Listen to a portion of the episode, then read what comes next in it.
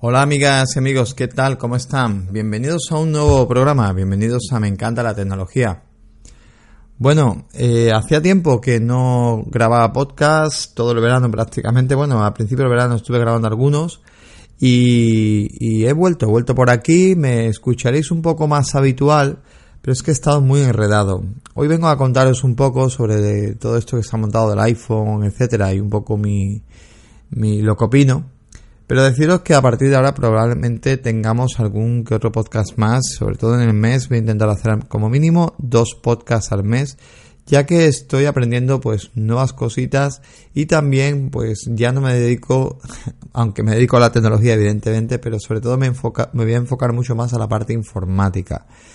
Y esto se debe porque bueno pues recientemente el centro donde yo trabajaba pues ha cerrado y ahora pues me, me he metido en otro centro donde es mucho más grande, es, eh, tiene mayor, eh, lo que es mayor magnitud de ventas y eh, sobre todo pues ahora ya no me dedico un poco a todo, que antes tocaba un poco más todos los palos porque teníamos un clúster bastante más pequeño el tema de artículos, ahora digamos que toqueteo un poco pues me enfoco más a la informática, ¿no? que es el departamento donde me han destinado y estoy muy contento, la verdad que estoy muy contento.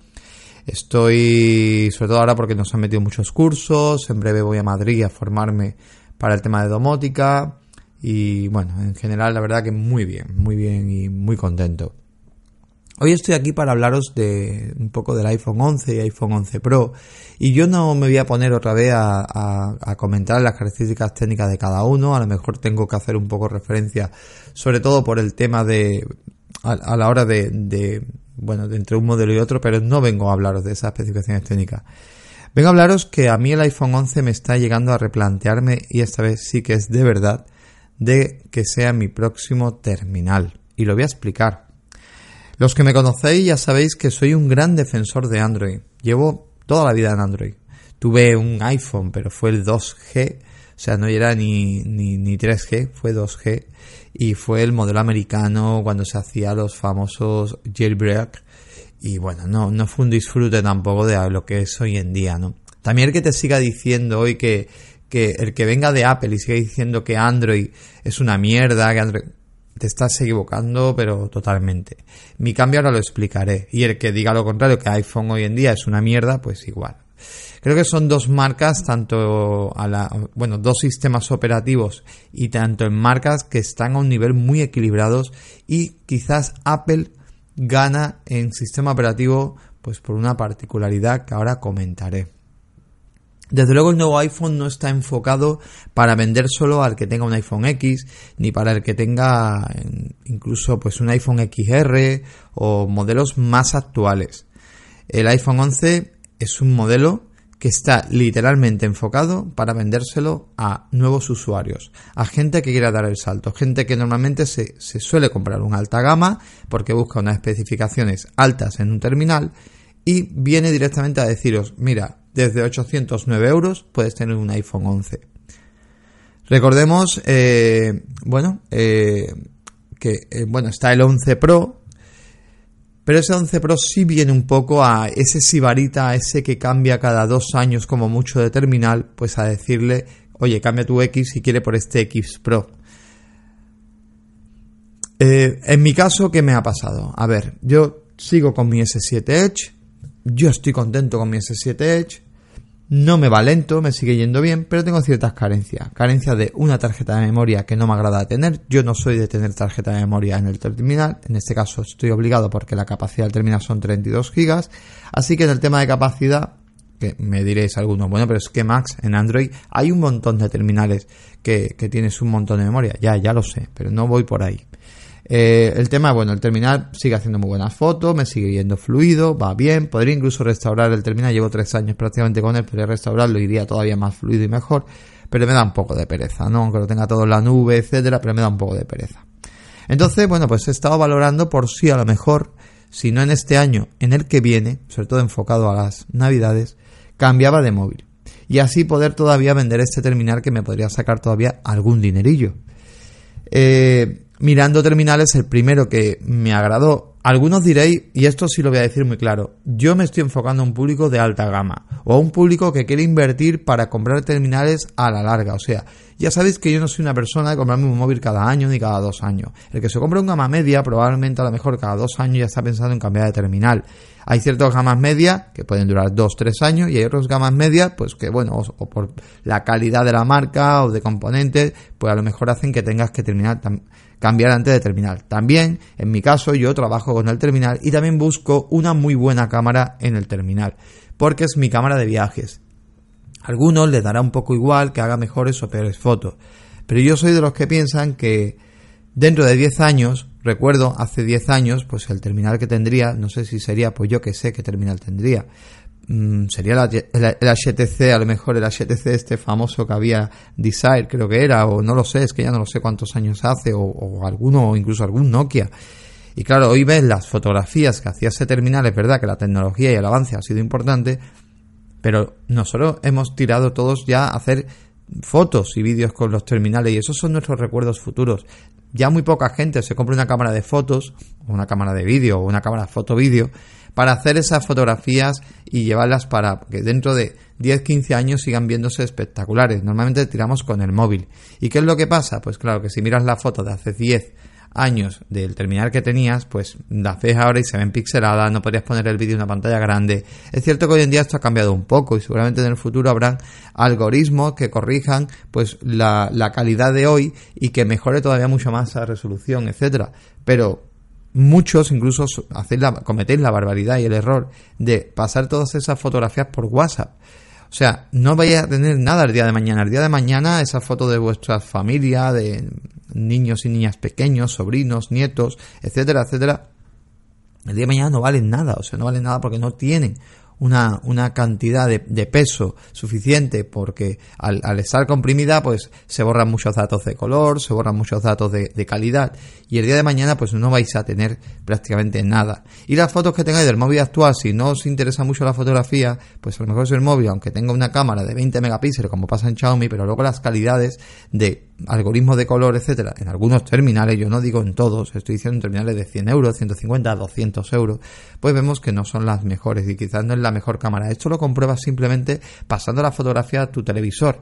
A través de Google Foto podrías ver las imágenes o a través de, hay algunos móviles que pueden conectar eh, directamente con la pantalla del televisor a través de la Smart TV y podríamos ver la calidad de esa fotografía y esos vídeos. Y verás que muchas veces pues dejan mucho que desear. Por eso yo también busco una cámara potente y buena en el terminal, porque cuando hago un viaje, como he hecho en estas vacaciones, que he estado por Asturias y he estado por bastante zona del norte que me ha encantado, pues todas las fotos que he hecho yo las he hecho con mi terminal móvil. Yo no tengo cámara de fotos. Incluso he llegado a decirme, me voy a comprar una cámara de fotos. Pero al final me pasa lo mismo, que luego tienes que ir con la cámara, tienes que ir con objetivos, o comprarte una buena cámara digital son 600, 500, 700 euros, lo que te puede costar una buena cámara que trabaje bien con la luminosidad, con el software, que tenga NFC, que tenga wifi, lo típico. Así que al final decido pues comprarme un terminal bueno que incorpore esa cámara. Por eso se encarece el precio muchas veces y no me molesta que se encarezca. Tampoco sigo diciendo soy una persona que cambia de terminal cada año. Me parece una locura que gente que tenga un iPhone, un iPhone X o que tenga un S9 se cambie a un S10 o a un S o a un Note 10 o se cambie de, o sea, me parece una locura, igual que no cambias la lavadora, ni el coche, ni, ni, ni el ordenador en casa, ni la televisión cada año, ni cada dos años, pues creo que el terminal móvil, que es un producto bastante caro, no te hace falta cambiarlo eh, cada año ni cada dos años. Lo veo una locura. Eh, siguiendo con el tema, bueno, pues yo el terminal que había elegido, había mirado, que estaba bastante enamorado de él, porque no me llega a llenar del todo el S10, S10 Plus, no sé, o sea, sé que es un buen terminal, hace muy buenas imágenes, es, es muy, muy buen terminal, pero no me llega a satisfacerle todo. Entonces era el Note 10. El Note 10, además, no en su versión Plus, su versión más pequeña. No era por el precio, era simplemente que no me gusta un terminal tan exageradamente grande como el Note 10 Plus, y más yo que me he comprado hace poco una tablet. En este caso, bueno, pues eh, me llama mucho el tema del lápiz y las opciones que puedo hacer con, con, ese lápiz, su cámara, el diseño, creo que está muy bien, que es un terminal muy bonito y en diseño creo que Android sigue pegándole una buena bofetada a lo que es a Apple a la hora de generar terminales, ¿no? Eh, creo que los hace muy bonitos y los hace pues muy bien. ¿Qué ha pasado? Que claro, te pones a bichear vídeos, empieza a ver análisis, empieza a ver cositas, lo tocas en tienda y te das cuenta que tiene un talón de Aquiles bastante importante y es que el lápiz pues solamente funciona con algunas aplicaciones, algunas y normalmente aplicaciones integradas por la misma Samsung, quitando eh, Notes o OneNote de eh, Microsoft que sí permite eh, poder hacer cuadernos infinitos y poder trabajar con el lápiz. A mí lo del lápiz al aire, etcétera, o sea, todas estas innovaciones que sacan muchas veces. Creo que en Android algunas marcas sacan algunas innovaciones demasiado adelantada a su, a su momento y luego decimos que Apple las copia, pero Apple no las copia. Apple realmente lo que hace es darle usabilidad en su momento. O sea, cuando hablamos de la carga inalámbrica que lleva un montón de tiempo existiendo en Android, yo lo tenía en el S6 y no lo usaba. Sin embargo, cuando Apple lo ha sacado ha sido cuando todos estábamos acostumbrados ya a pagar con el móvil y cuando ya entendíamos muy bien lo que era la tecnología NFC. Y creo que ese era el momento, ¿no? O sea, muchas veces parece que llega Apple y impone algo y es simplemente pues como que ahora es el momento, sí, también se puede equivocar con los emojis esto 3D y las tonterías, sí, bueno, estos son, o también la realidad aumentada, que tampoco se le está viendo mucho uso, ¿no? Pero en ciertas mecánicas, ¿no? Por ejemplo, el tema del cable C sí es verdad que debería haber llegado, pero también os digo una cosa, el que venga de Apple y tenga todo Apple, es una putada también, porque yo lo estoy pensando que tengo todo micro USB en casa y si tuviera que cambiar a C, pues de hecho ya tengo una, una, mitad en C, tengo tablet, tengo la suite, tengo el mando de la suite también que viene ahora, el, mando Pro de la suite viene con puerto C. Me putearía bastante el tema, si tuviera todo Lightning, tendría que cambiar también a C, igual que me está pasando en Android. Entonces creo que, oye, pues el seguir con el Lightning, pues no lo veo mal. Otra cosa es el tema de la carga, la carga rápida, que ahí tengo yo ciertos matices, pero no soy de cargar con carga rápida, creo que es un terminal lo que tiene que hacer es tener una buena batería, durar todo el día y que por la noche lo podamos dejar enchufado en la mesita o en cualquier sitio y se vaya cargando progresivamente y así no sufrirá tampoco la batería, porque creo que las cargas rápidas bien a lo mejor para la persona. Sí es cierto que a lo mejor puede haber personas que usen el móvil demasiado intens eh, eh, con demasiada intensidad, no demasiada energía y necesita a lo mejor pues esos 5 minutos de carga que le den la vida para poder llegar Sí, ahí, bueno, sí, venga, un poco comprensible. Pues bueno, y tienes el modelo Pro, ¿no? Que sí te da esa carga rápida, aunque sea 18 vatios, y ya sabemos que hay modelos con, con 45 vatios. Eh, en el caso del Note, que tampoco incluye el cargador, en el Note eh, de carga rápida de 45 vatios, pero bueno.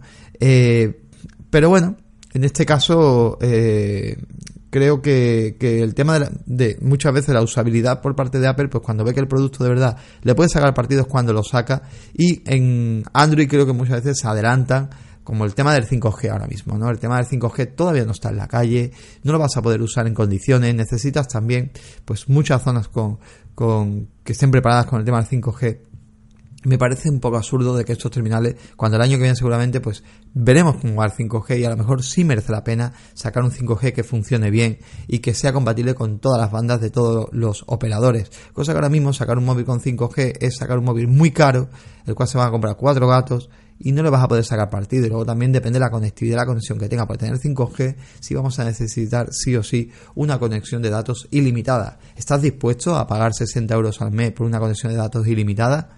Seguramente no. Seguramente pues estás con una oferta de algún proveedor en tu casa y no te apetece pagar solamente 60 pavos pues, por una conexión 5G para ver que más rápido el Telegram, el WhatsApp, el Twitter, el Facebook, los correos. O sea, es una tontería. La verdad que lo veo una tontería.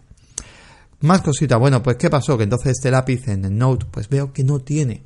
Eh, al final pues mm, se queda como un kilo y no puedo. Y esto es lo que me está haciendo replantearme el tema de, de iPhone.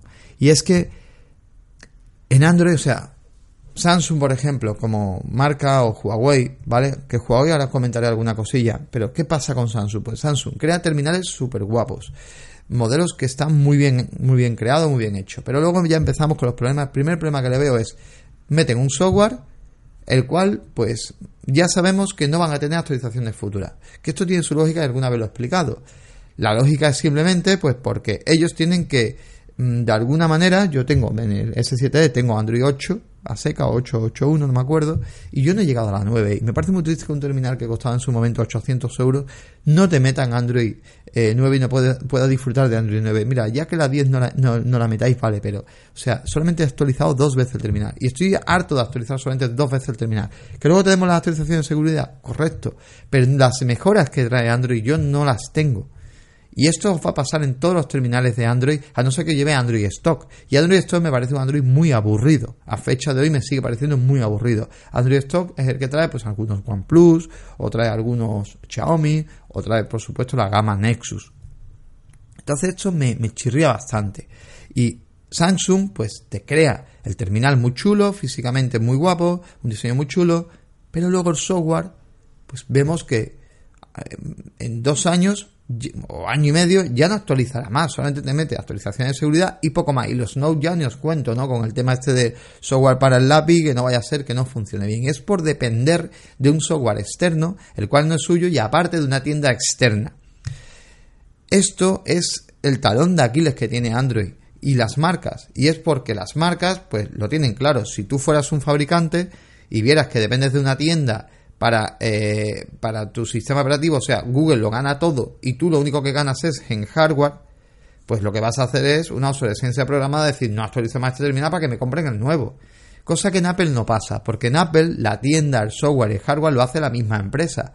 De hecho, ahora Apple se está enfocando mucho a vender software en el aspecto de servicios, que eso ahora lo comentamos. Y es que en este aspecto Apple le da igual que un cliente que tenga un, yo que sé, un iPhone 6S, ¿no? Que son los últimos así que están actualizando, o un 7, actualizar el terminal. Evidentemente ese terminal va a ir un poco más lento, pero es por las carencias de hardware que tiene, pero al menos te lo actualizan. Y en los términos y condiciones te explicarán, pues a lo mejor el procesador tiene que bajar un poco el rendimiento para que no te comas la batería, pero bueno, te lo optimizan. Y más o menos, bueno, pues vas a tener las mejoras de la nueva actualización y vas a poder funcionar con ese terminal. Y vas a ¿Por qué hacen esto? Lo hacen no porque te quieran mucho y porque digan, hombre, se ha comprado un móvil y un iPhone 7, vamos a seguir actualizándoselo cuatro años después. No lo hacen por eso, lo hacen porque eres un cliente y porque vas a seguir comprando aplicaciones en la tienda que les beneficia solamente a ellos. De hecho, el que mete una aplicación en la tienda de, de Apple tiene que estar pagando toda la vida esa aplicación para mantenerla ahí. Y si no puedes seguir pagando, la tendrás que quitar. O sea, cosa que en Android no pasa. Tú inventas una linterna o cualquier mierda y automáticamente la metes en la tienda de Google y si está mal optimizado o lo que sea, da igual, te van a seguir dejándola ahí, no importa. Y esto yo lo valoro muchísimo. Y el tema de poderme comprar un terminal y yo que soy una persona que me gusta invertir un dinero, aunque sea en un alta gama, pero yo no soy de cambiar terminal cada año. Y si a mí me dice que Apple me va a tener tres años actualizado el terminal, tres años, no pido más, y sé que va, va, a ser cuatro, pero tres años, y que va a ir el terminal bien, va a ir fluido, va a ir perfecto, la mayoría de mis compañeros tienen iPhone 6, 6S y 7. Y les veo cómo les van los terminales. Y son móviles de hace 4, de, entre 3 y 4 años. 4 años un móvil. Búscate un móvil de Android con 4 años y dime cómo va y qué actualización tiene última. Y ahora me diga que lo has ruteado. O sea, no, no mola. Y esto es lo que me está llamando mucho irme a Apple. Luego habrá muchos que empezaremos a decir, sí, pero la gestión de datos, etcétera, vivimos ya en el siglo XXI y en la era de la nube. Puedes tener iCloud, puedes tener Drive. Yo tengo Drive, voy a trabajar mucho con Google. Voy a seguir trabajando con Google. Hoy en día te puedes pasar, o sea, yo ya, eh, eso de tener una tarjeta de memoria me da igual. Si tuviera 128 gigas en mi terminal, a mí me sobraba. Haría vídeos y los subiría a la nube directamente. O sea, no me complicaría. De hecho, es uno de los servicios que te vende Apple. Te vende los terminales con poca memoria porque hay mucha gente que termina a lo mejor pues adquiriendo lo que es el iCloud a un precio pues bastante bueno. O sea, lo veo muy positivo. El problema es que mucha gente dice, es que, qué poca memoria. Bueno, depende. Yo no, yo no compraré un terminal con 64 GB. Que ahí para mí sí es penalizable que el modelo Pro no parta de 128. Muchas veces yo creo que es marketing, ¿no? Es porque la gente si no, no lo, no, no, no compraría los modelos superiores en este aspecto. Pero bueno, yo en mi caso, pues la verdad me estoy planteando bastante comprarme el iPhone 11. Y ahora voy a ir por qué el 11 y no el 11 Pro si estás en duda. Bueno, primero, de verdad, o sea, el terminal en, eh, Apple lo que está haciendo una estrategia de marketing, de hecho Apple te quiere vender el 11, no te quiere vender el 11 Pro. ¿Por qué? Apple ahora mismo se ha metido en lo de la televisión también, en, el TV Plus por parte de Apple, se ha metido también en el tema de los videojuegos, que cuidado, que los juegos que presentaron parecían un churro, pero luego estaba bicheando el catálogo y os recomiendo que paséis por la página de, de, de Apple y cuidado, ¿eh? que yo soy jugón, ya sabéis que tenemos el podcast de Player Podcast, que lo podéis tener aquí en Evox, que lo hago todo, toda la semana, todos los sábados tenéis el podcast religiosamente publicándose. Y cuidado que, este servicio por 5 euros con plan familiar incluido pinta muy pero que muy bien y yo no soy de jugar en el móvil. Eh, están metiendo servicios, Apple Music integrada, Apple Podcast que está ahí que de momento es gratuita, está muy bien cómo integra, digamos, los, los, servicios y cómo Apple pues se, ha apuntado al carro de voy a vender eh, hardware, pero para que la gente use mis servicios. lo veo muy bien, lo veo bastante bien. Por eso este iPhone 11 es muy apetecible. Ahora si estás en la tesitura del iPhone 11 versus eh, iPhone 11 Pro, para mí creo que en el iPhone 11 versus iPhone 11 Pro la única diferencia que tenemos es, bueno, iPhone 11 es un XR mejorado, ya el XR ha sido un gran terminal, un terminal que al principio salió muy criticado, pero es un grandísimo eh, terminal. Cuidado con mucha gente con el tema de la pantalla. A ver, la, la pantalla de iPhone, en este caso del iPhone 11, que calza la misma pantalla de XR, habría que valorar si, si es la misma o no. Yo he tenido el iPhone XS y el iPhone XR uno al lado del otro. Se nota el negro en el X, porque en el XR o X, porque es un OLED, es una pantalla OLED y se nota ese negro y ese, y ese un poquito esa saturación del color, ¿no? Que se ve un poquito con mejores matices. Pero cuidado, ¿eh? que si no lo tienes al lado, yo lo pongo al lado de mi S7 Edge, que es una pantalla 2K AMOLED, y hay que echarla a competir, ¿eh? Es un panel IPS en, esta, en este caso 720, pero cuidado, porque no le ves el píxel. Los que desprecian directamente y te dicen, no, es que es un 720, es que mm, ya hay modelos como hasta el P20 Lite de Huawei es mejor modelo. Cuidado, cuidado, que no estamos hablando del mismo panel y la misma calibración. Y eso se nota. Se nota muchísimo en la luz y en la forma de verse y un terminal que me gustaría de verdad que vayas a cualquier sitio donde haya terminales de Apple y te pongas a ampliar la misma fotografía, la amplíes y veas qué calidad tiene y que no hay ni un píxel. Si se, ve un poco borrosa es por el efecto de la foto, a lo mejor porque tenga un poco de, desenfoque, etcétera. Buscar fotos que sean muy nítidas, muy limpias y ampliarlas junto al, de, al modelo de, del iPhone XS, por ejemplo, o ahora cuando ya lo tengamos en tienda, que en cuatro días ya llegan a las tiendas. Bueno, estoy grabando esto un día 16 de septiembre. Y cuidado, ¿eh? Cuidado con esto porque hay gente que, que está ya ahí con la crítica. Ah, es que no tiene innovación una pantalla. Luego el tema de las cámaras. Las cámaras que han metido, la verdad que Pinta muy bien la cámara delantera, también pinta súper bien, que era el talón de Aquiles. O sea, Apple lo que ha intentado corregir es prácticamente sus modelos. Más que innovación, lo que ha hecho es corregir errores que tenían sus modelos anteriores. Las cámaras no eran las mejores, no estaban en el top 3. Ahora podrían entrar en un top 3 seguramente. En el top 5 de cámara estoy seguro que van a entrar cuando se, se van las pruebas. El tema del diseño de la parte delantera me sigue pareciendo bastante feo. Esa, ese Nox sigue manteniendo el Nox por el tema del 3 del, del 3 de Touch, no, perdón, 3 de Touch lo han quitado. El tema de Face ID sigue manteniendo ahora por visto es un 30% más eficiente ese Face ID y, y, pinta, pinta muy bien, o sea, pinta lo que es eh, el tema de, de, las mejoras técnicas, ese procesador que es el mismo tanto en, la, en las tres versiones que, que, van a salir, es el mismo procesador, partimos del mismo procesador, el Machine Learning, esto no se ha comentado mucho, el terminal va a ir aprendiendo, la cámara aprende según vas haciendo fotos, o sea, si haces una foto, él va a hacer nueve fotos y va a aprender de algoritmos y seguramente estará conectado en red el terminal o algún tipo de servidor donde seguramente seguirá aprendiendo de esos algoritmos a la hora de hacer cierto tipo de fotos complejas. Me parece muy bueno los atajos que tiene dentro del terminal a la hora de poder hacer foto vídeo. Según presionamos.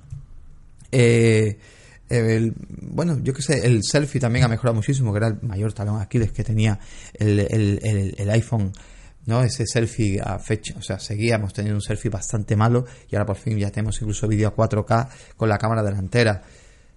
Ha mejorado muchísimo. ¿Diferencias con el Pro? Pues simplemente la, pantalla, que en uno tenemos una pantalla 2K que es AMOLED con, con sistema, eh, bueno, lleva el sistema ahora que lleva las pantallas retinas de, de los MacBook Air.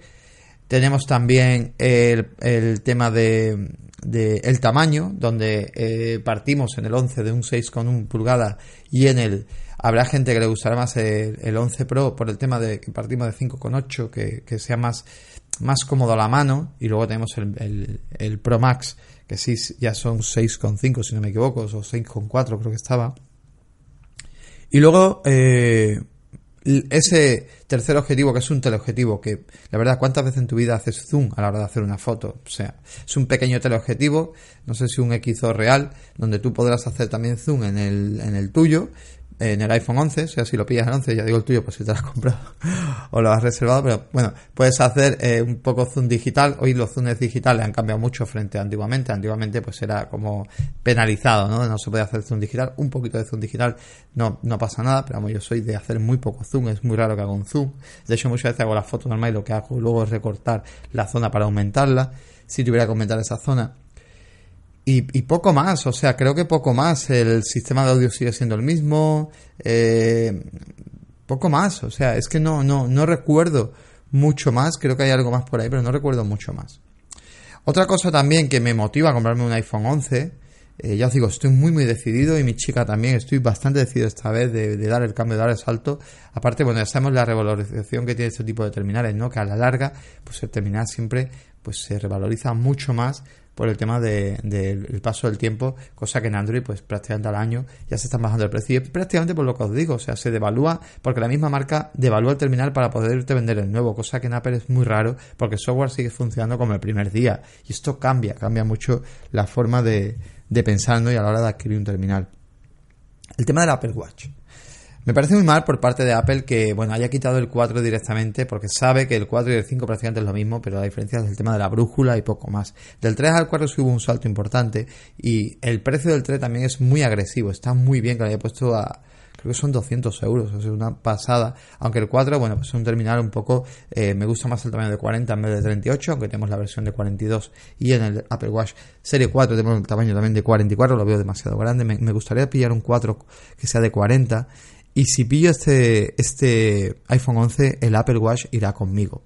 Diferencia que del Apple Watch, ah, bueno, yo tengo un Gear S2 que no puedo compararlo con ningún Apple Watch ahora mismo porque sería una comparativa donde perdería literalmente, pero comparándolo con los Active y algunos modelos actuales, creo que el Apple Watch le pega un buen repaso, sobre todo para mí el, el as que tiene aquí eh, el Apple Watch es Siri. Con Siri podemos hacer maravillas, cosas que con Bixby no puedes hacer. O sea, tú con Siri le puedes decir que mande un mensaje, le puedes decir que tome una cita, que ponga música. Eh, si tienes el modelo de Sync, pues evidentemente podrás usar los servicios que tú también lo puedes hacer en Samsung. Pero tenemos una cantidad de opciones que creo que a la hora de, del día a día y de poder independizarnos un poco del terminal móvil, aunque lo llevemos en el bolsillo, creo que es mucho más completo lo que es el, Apple Watch que cualquier modelo. Para mí un referente en relojería sería Samsung. ¿vale? En tema de relojes. El precio, hay que tener en cuenta también el precio de este tipo de modelos que no justifico nunca el precio a la alza porque eh, creo que aquí hay que pensar muy bien lo que estamos comprando porque no estás comprándote un Rolex, no te estás comprando un buen reloj, o sea, no te estás comprando un reloj que puedas pagar mil euros por él y decir qué pedazo de reloj tengo, qué maquinaria tiene. Estás pagando un reloj que tiene un software y que lo hace que la obsolescencia sea muy programada y que en tres años como mucho seguramente tu reloj pues valga muy poco y tengas que ya ir pensando en comprar un nuevo reloj. Es una inversión lo que hacemos, así que esto es una cosa importante a la hora de adquirir este cierto tipo de relojes. No te gastes 800 ni 700 euros en un reloj, ni por el material ni tonterías, porque a la larga es un reloj con software y reloj con software ya sabes lo que te va a pasar, que tendrás que cambiarlo sí o sí. A mí me llama mucho la atención este reloj y, y, a mí me vendría muy bien el trabajo porque ahora ya tengo más prohibido sacar el terminal móvil y sobre todo pues eso, por mensajes, por hablar con él, que en Samsung se puede hablar también por, por el reloj. Pero lo veo muy independiente y lo veo muy avanzado en muchos aspectos, eh, sobre todo aplicaciones mejor desarrolladas y me, me, llama muchísimo lo que es el tema de reloj en Apple. Y ya lo último, el tema de Huawei. Se está presentando el, el bueno, se han visto fotos del nuevo Mate 30, etcétera, y probablemente pues no lleve Google no lleve el tema del sistema de, Google, de la tienda, y lleve el propio sistema operativo propio. Esto puede ser una cosa positiva que lo comenté en su momento, y es que podría ser positivo. Creo que va a haber mucha gente que va a reculear y no se va a comprar este terminal, ¿no? Van a, tener, van a tener que hacer una campaña muy buena para que la gente lo compre.